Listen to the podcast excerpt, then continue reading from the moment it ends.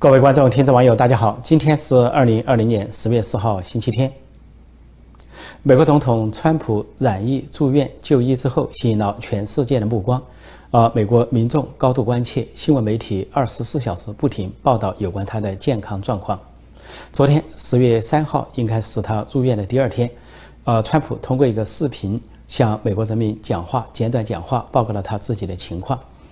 他首先感谢了医院医生和护理人员对他的精心护理，说他呃感觉不错，有很大的身体状况有很大的好转，呃，另外他也感谢民众对他的支持和厚爱，说永远不会忘记。他也感谢了世呃世界各国领导人对他的慰问，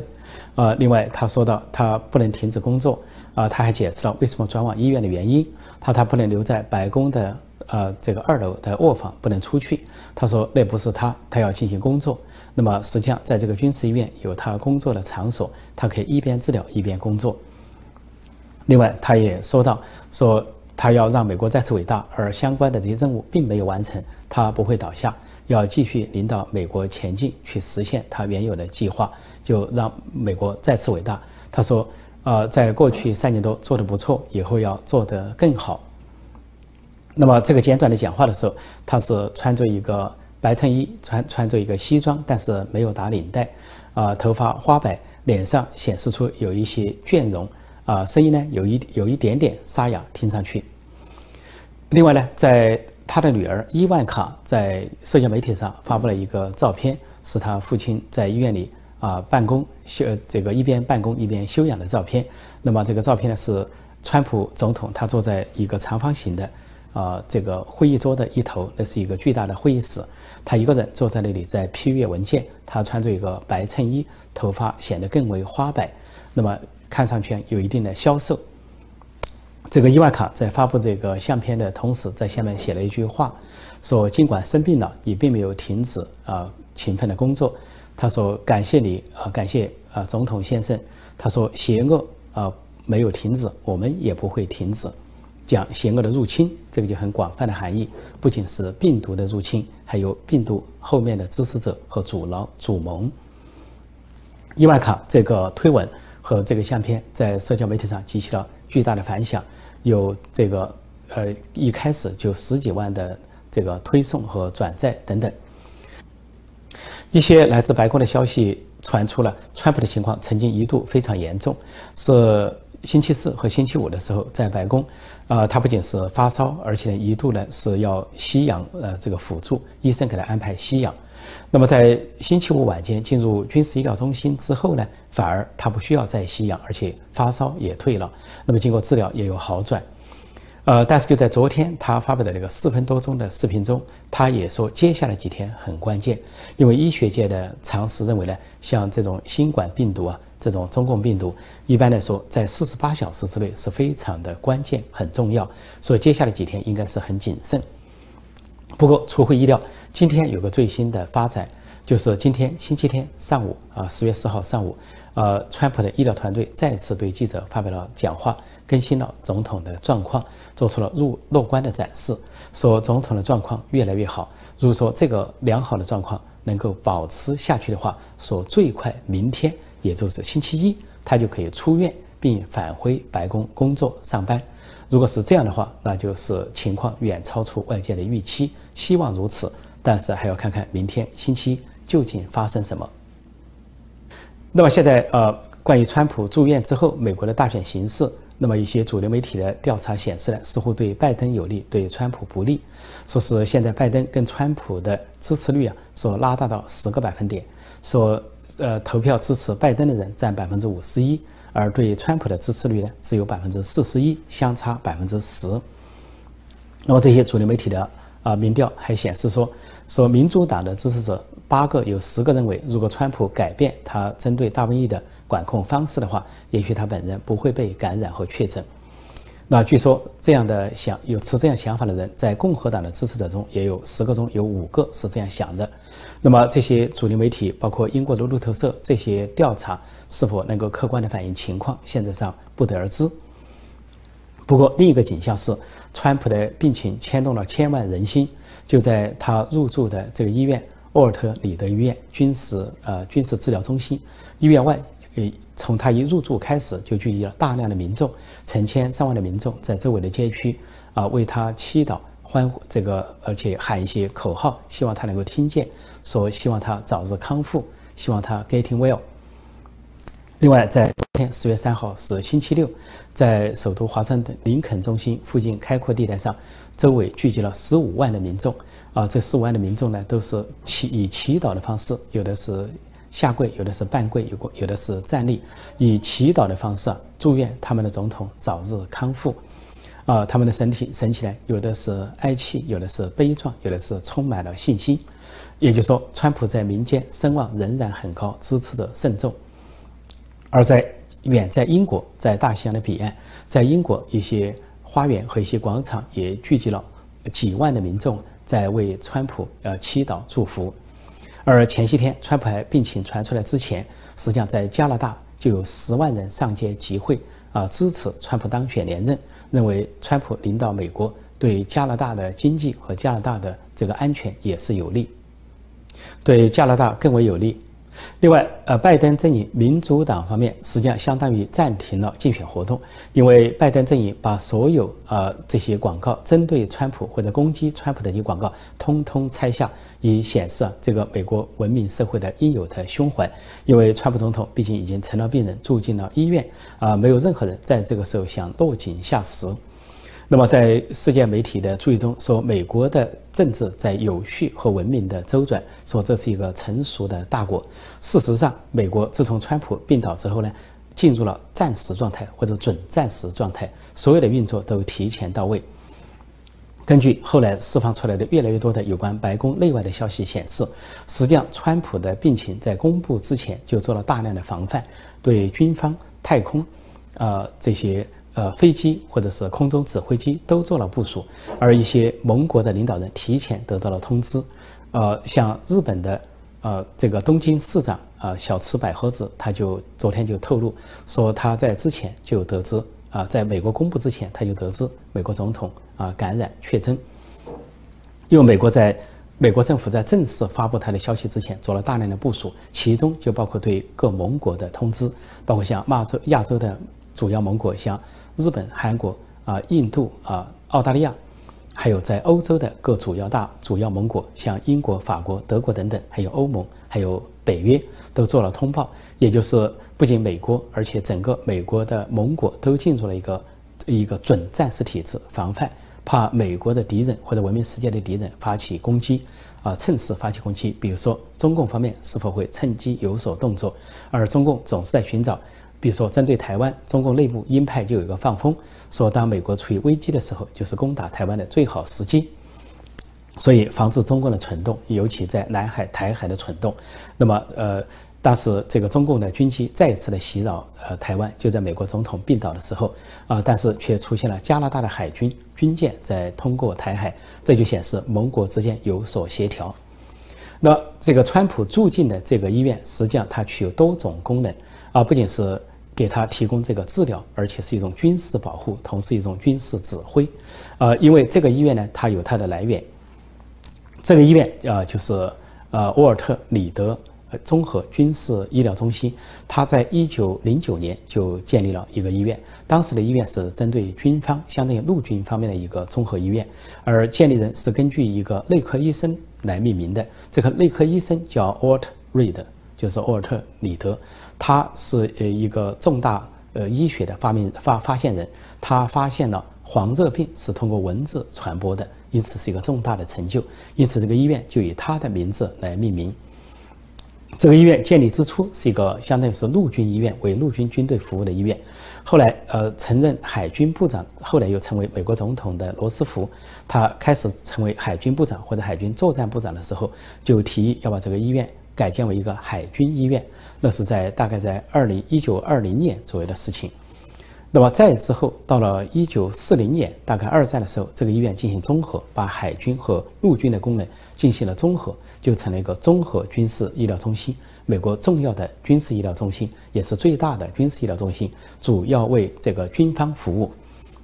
随后也为总统提供特别的服务。那么从一九四零年之后开始。历任的美国总统，呃年度的体检都在那里进行。那里有总统的套间，有办公场地，有大型的会议室，而这个医院的工作人员有七千一百人之多，是一个大型的医院。而其中有关跟总统相关的设施。那么这个医院本来属于美国国防部所管理，但是唯独跟总统相关的设施呢，直接属于白宫管理，平时都处于闲置状态。啊，这家医院呢，曾经先后有多任的美国总统在这里动手术，或者是其他一些重大的事项，比如说，呃，林登·约翰逊总统一九六五年就在那里做了胆囊切除手术，还有后来八十年代的呃罗纳德·里根总统，他呢在那里做过皮肤癌的手术或者跟结肠有关的治疗。那么，另外，川普呢？上一次的体检是，呃，上一年二零一九年十一月在那里做了年度体检。呃，另外，在一九六三年遇刺身亡的美国总统约翰·肯尼迪，啊，遇刺身亡之后呢，他的遗体被移到这个军事医疗中心，因为要对遗体进行检查，啊，以这个破获这个暗杀案的各种这个方向。所以这个医院呢是非常重要，对军方很重要，对美国总统也很重要。鉴于在这个医院里本身有全套的办公设备和医疗设备和住房设备，都是为总统服务。那么也就是说，呃，现在川普进驻这个医院之后，他可以进行多方面的活动：一方面接受治疗，另一方面继续办公，履行他作为总统和三军总司令的这个职责。另外，他的随身人员和工作人员也有自己的办公的场所，所以大家就看到他没有一。一天或者没有一刻停止在办公或者是批阅文件。美国总统染疫生病后，美国进入战时状态或者准战时状态，还有个标志，就是前几天我提到的，它的空中指挥机，就是被称为一六 B 水星啊，波音水星这个空中指挥机。那么它总共有十六架啊，平时呢说保持一架在天空飞行，而且关闭应答器。那么在川普生病之后。啊，两架这样的这个水星啊，波音六呃一六 B 这个空中指挥机啊，同时升空，一个在东海岸，一个在西海岸保持警戒。在东海岸的是在首都华盛顿上空进行警戒，在西岸西海岸是在加利福尼亚州，在西海岸进行防范啊，防范有任何敌国对美国的突然袭击或者是攻击。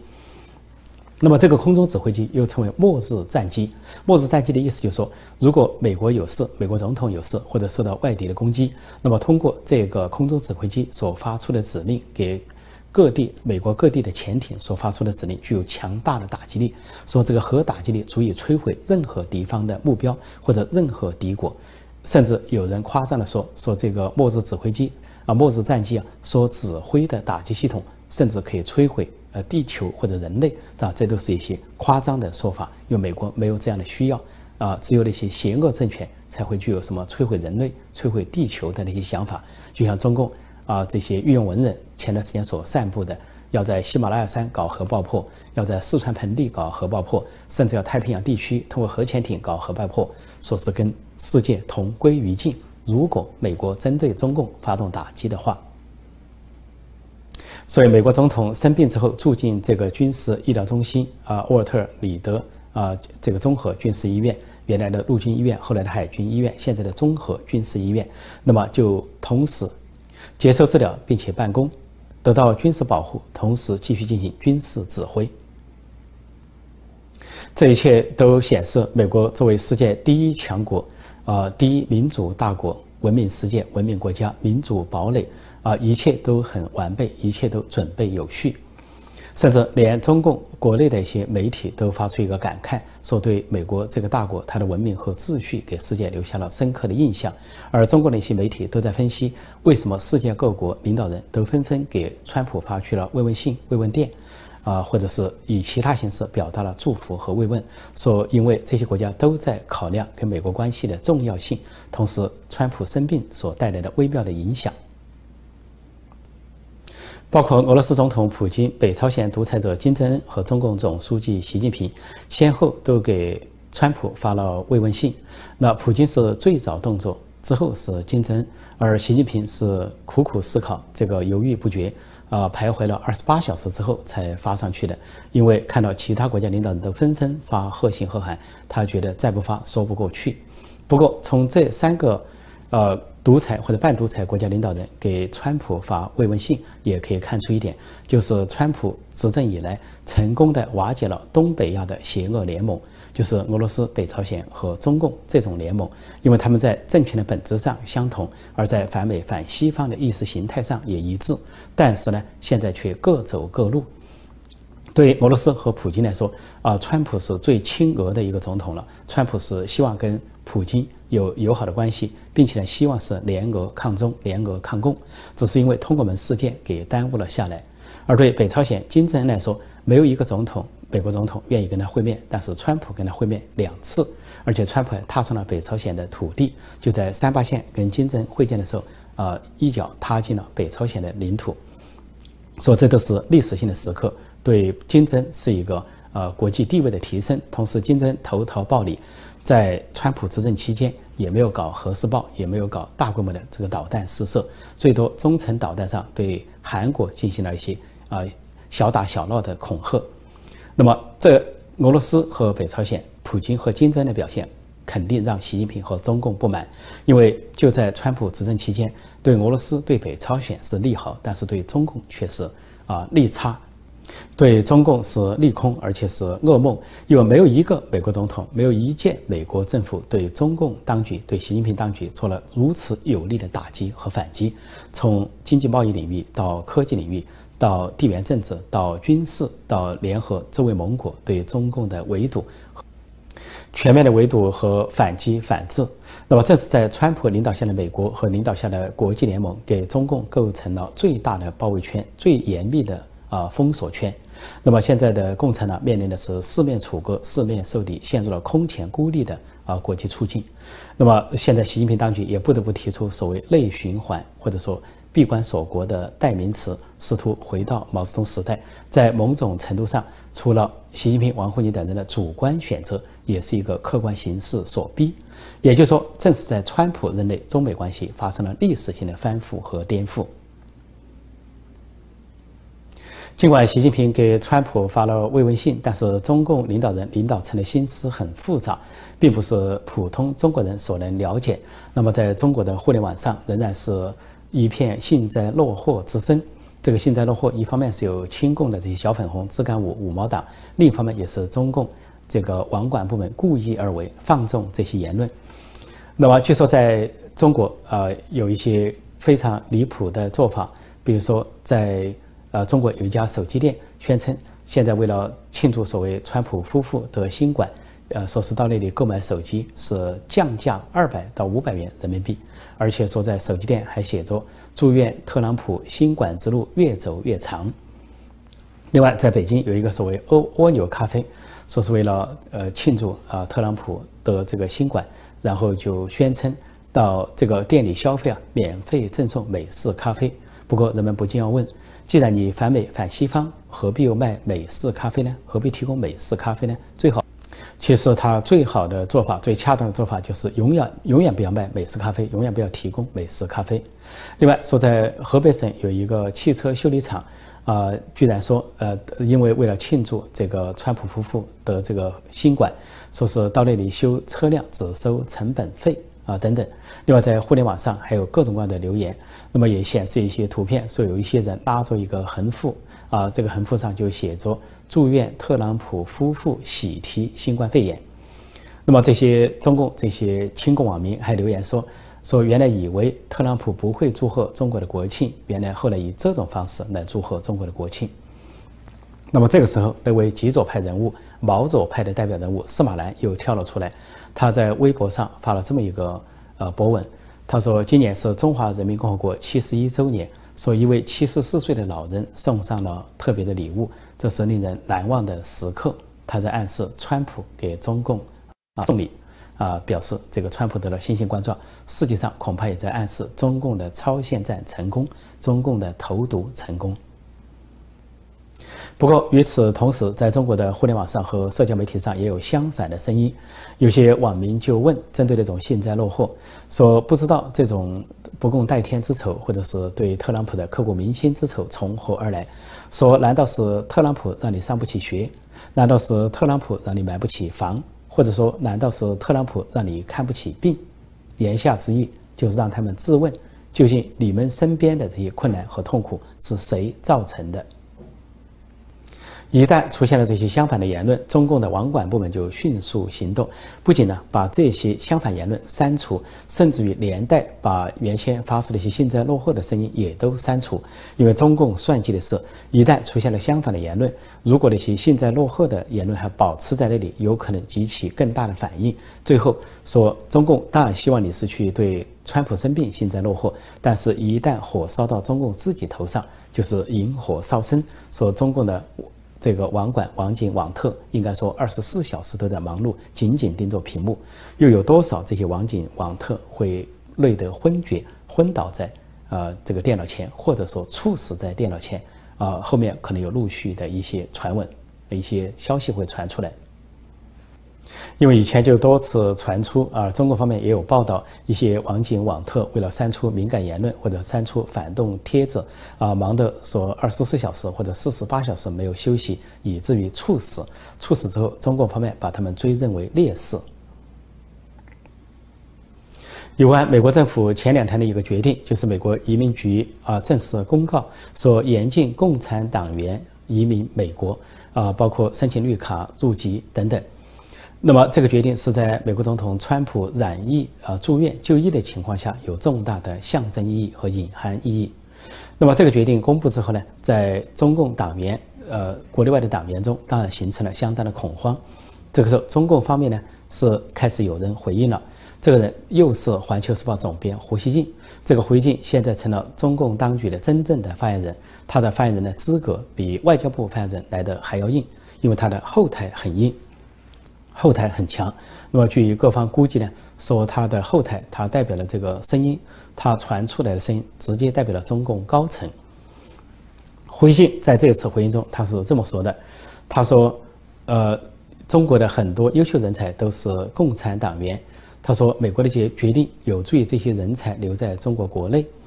他说，因为他粉碎了他们的幻想，这不是坏事。”他这里说的“他”是美国的决定，他们指的是共产党员啊，就粉碎了这些中国共产党员的幻想，也就是说，美方的决定粉碎了这些中中共党员的幻想，说这不是坏事。然后又说，最重要的、更重要的是，现在很多非中共党员的中国民众民众啊，移民美国的兴趣也大大降低了。那最后一句话是他的自说自话，仍然是绑架中国人民，尤其绑架非党员的普通中国民众。因为移民美国也要一定的经济条件，啊，处于中下层的中国民众并不具有这样的条件。如果他们属于呃总理李克强所说的六亿人月收入只有一千元人民币以下，那他们更没有这些移民的起码的经济基础，光经济担保就拿不出来，所以。呃，胡锡进说这个话完全是一种啊白说，或者说是绑架。不过，胡锡进这一番话却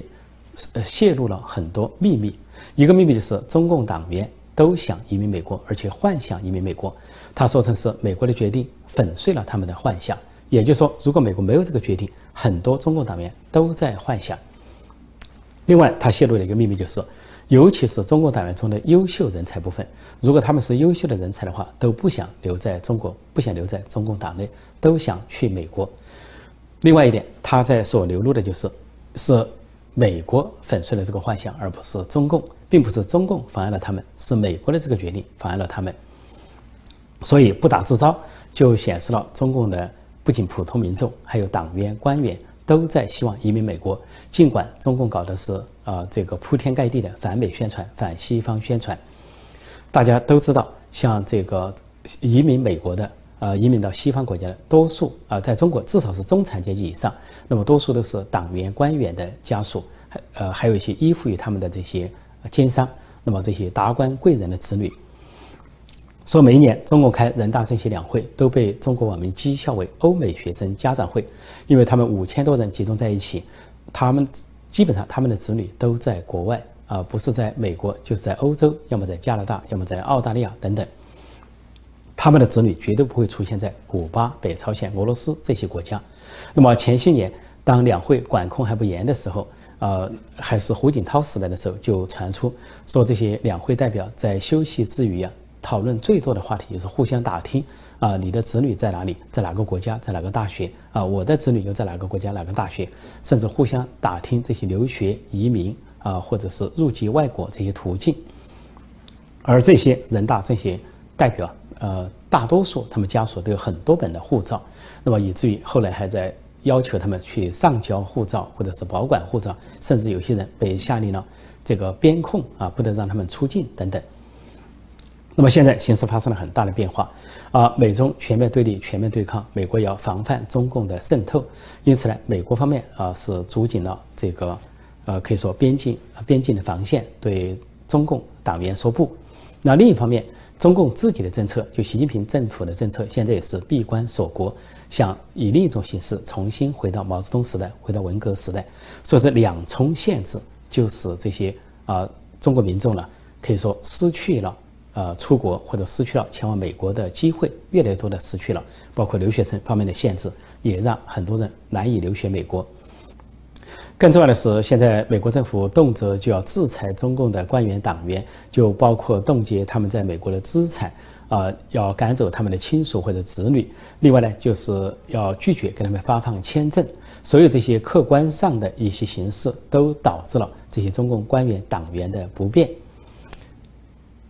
这种双重收紧的这个过程，就包括美国对中共党员官员的防范，以及中共自己的闭关锁国，这双重收紧有可能实际上进一步激化中国国内的矛盾，中共党内的矛盾。因为这些中共党员官员和他们的家属子女被迫留在中国国内，会激起他们很多的不满。因为前些年他们可以自由的出国大摇大摆啊，投资移民、开豪车啊，这个在国外显摆。而且呢，进行一些红色渗透或者红色宣传，而回到国内又可以归国华侨的身份啊，满足一下虚荣心，在中下层的中国民众面前炫耀一把、显摆一把。所以现在这些机会都丧失了，他们心中肯定很憋闷。那么反过来，有可能对习近平政权形成不利。以后这些党员官员在私底下肯定会抱怨习近平的强硬政策、极左路线，而且葬送了这个美中关系，砸烂了美中关系。就像砸烂了这个香港，砸烂一国两制，也使这些党员官员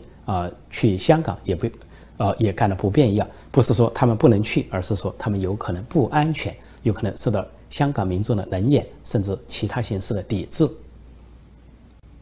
胡锡一方面说这些共产党员这些人才留在中国国内，说是不是一个坏事；另一方面又说普通民众去美国的兴趣已经大大降低。事实上，他可以尝试一下，呃，比如说。